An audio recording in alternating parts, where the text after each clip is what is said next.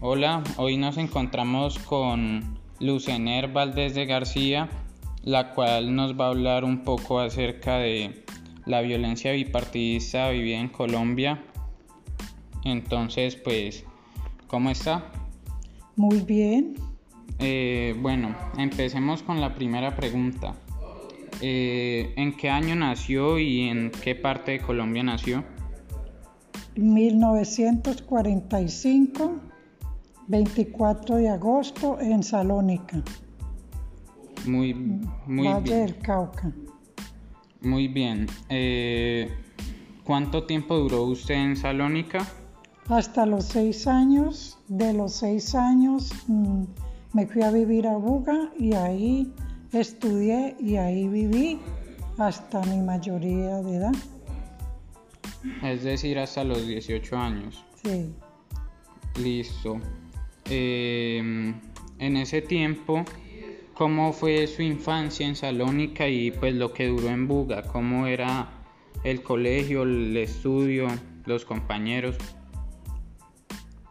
En Salónica, pues todo bien, pero pues muy violento, eh, mucha, mm, mm, muchas muertes por, por los partidos políticos.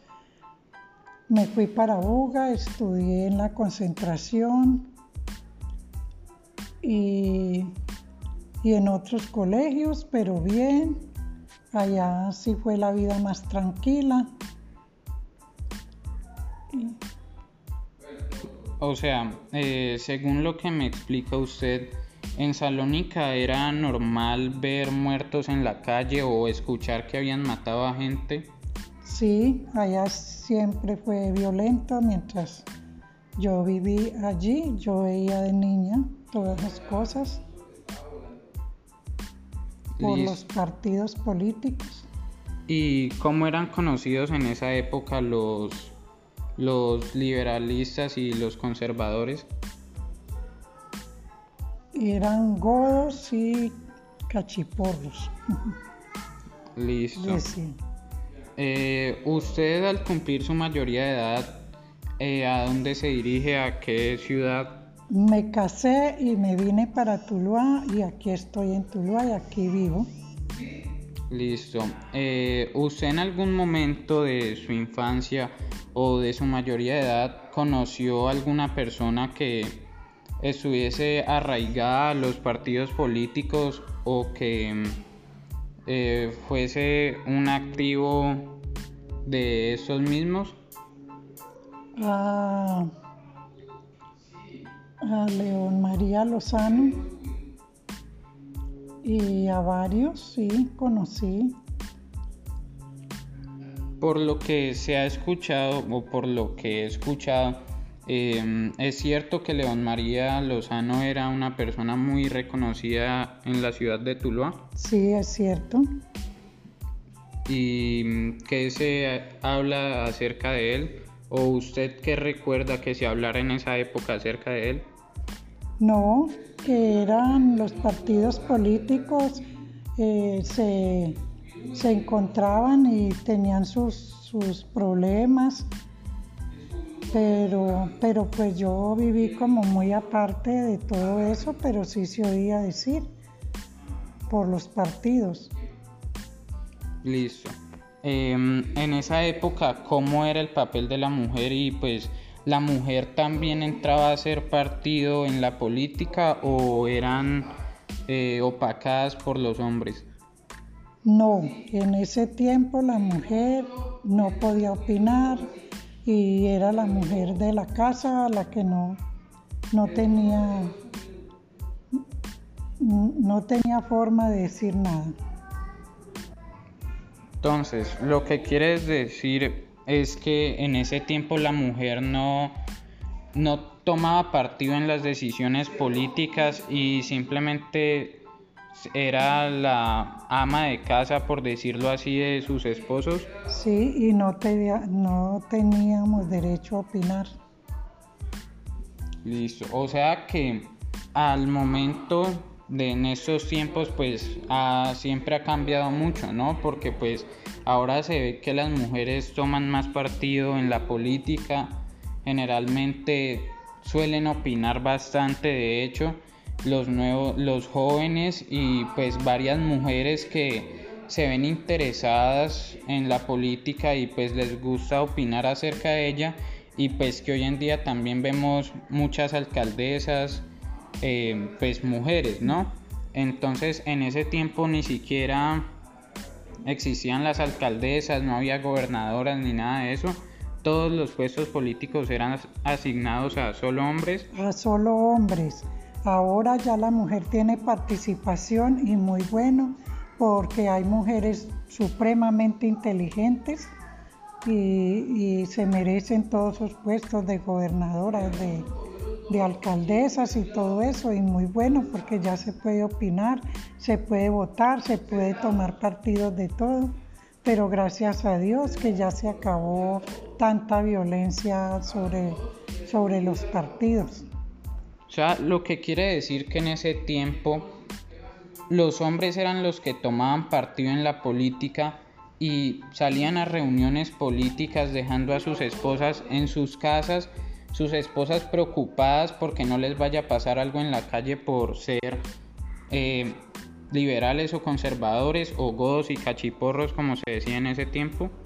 Eso es cierto, así era y pues todas las mujeres nos preocupábamos por los esposos porque salían a sus reuniones políticas, pero gracias a Dios todo eso pasó. Eh, ¿Usted en algún momento conoció algún caso cercano o que le hayan comentado que lo que haya habido una un asesinato o varios asesinatos por culpa de los partidos políticos, por culpa de ese de esa violencia bipartidista? Aquí en Tuluá sí y en los campos también, por ejemplo en Salónica. Trujillo siempre fue muy violento en ese sentido. Y ahora, gracias a Dios, no. Ya, las cosas mejoraron mucho. Eh, ¿Usted tiene conocimiento de alguna historia de esas que nos pueda contar o, o no tiene conocimiento? No, no. Listo.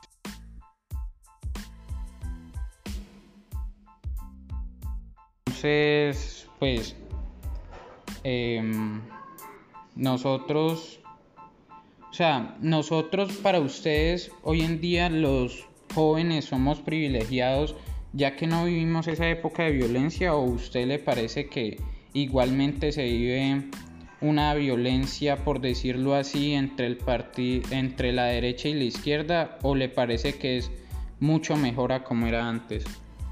Para los jóvenes es mucho mejor como era antes, porque los jóvenes pueden participar también, pueden opinar y pueden salir adelante. Desafortunadamente hoy en día ya no son los partidos, sino el fútbol, todo eso que se vuelve violento.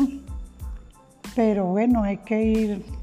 Mm, hay que ir tratando de que eso cambie y los jóvenes hoy día tienen más formas de decir, de opinar, que en ese tiempo uno no podía ni hablar tampoco de niños, porque, porque no se podía, todos los niños había que callar o sea que en esa época los niños no podían mencionar ningún partido político porque simplemente por mencionarlos ya estaban en peligro. No, porque en ese tiempo uno de niño no podía opinar en nada, de nada, de nada.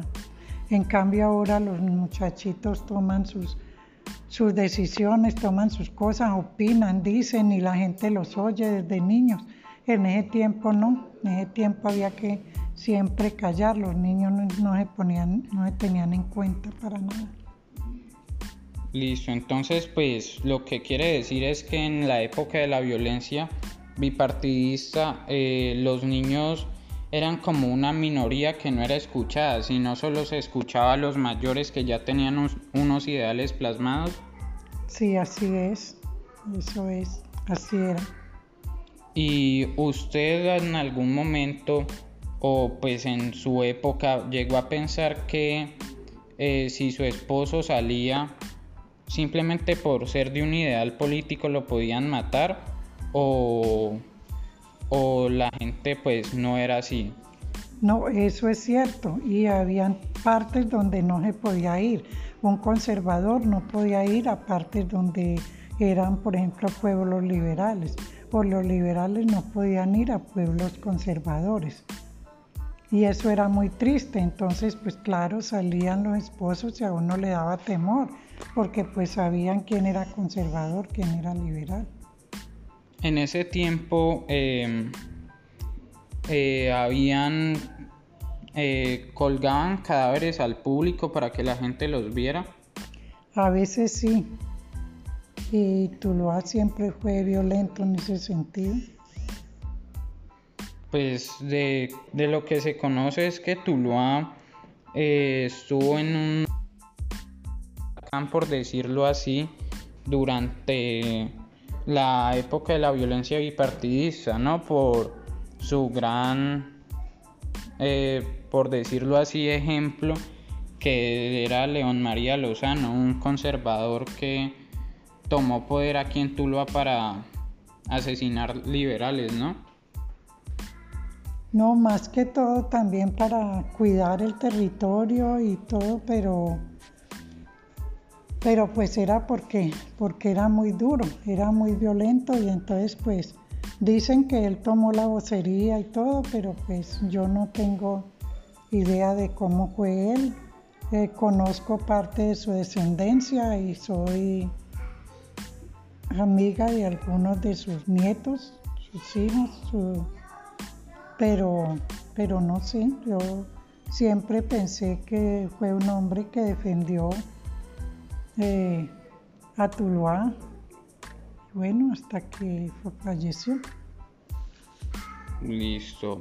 Y en esa época se veían muchas riñas en, en, digamos, sitios de bares o discotecas por discusiones y altercados políticos. Muchas, muchas. Y sobre todo peleas y todo con, con problemas y bastantes. O sea que en esa época usted no podía llegar a un sitio público y hacer público, valga la redundancia, de que usted apoyaba un partido o no porque ya era objeto de problemas. Claro, no se podía, no, no se podía, porque ahí se le venía el problema, ahí tenía que haber gente que, no le gustaba que, que estuvieran los unos y los otros, había mucho mucho sectarismo en ese sentido. Entiendo.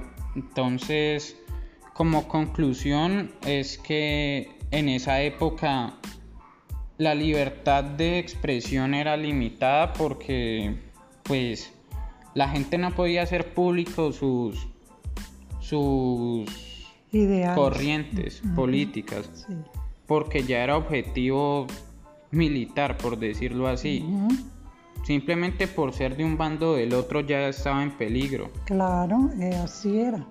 Ahora no, ahora gracias a Dios la gente tiene opinión, puede hablar y todo. Hay violencia todavía, pero no tanta como en ese tiempo. Listo, pues eh, eso fue todo. Muchas gracias. Bueno, con mucho gusto. Espero que sirva pues mi opinión, aunque muy poca, porque yo viví siempre como en mi casa, al margen de todo eso, pero bueno, también viví ese tiempo. Y muchas gracias a ustedes y a usted. Listo, gracias.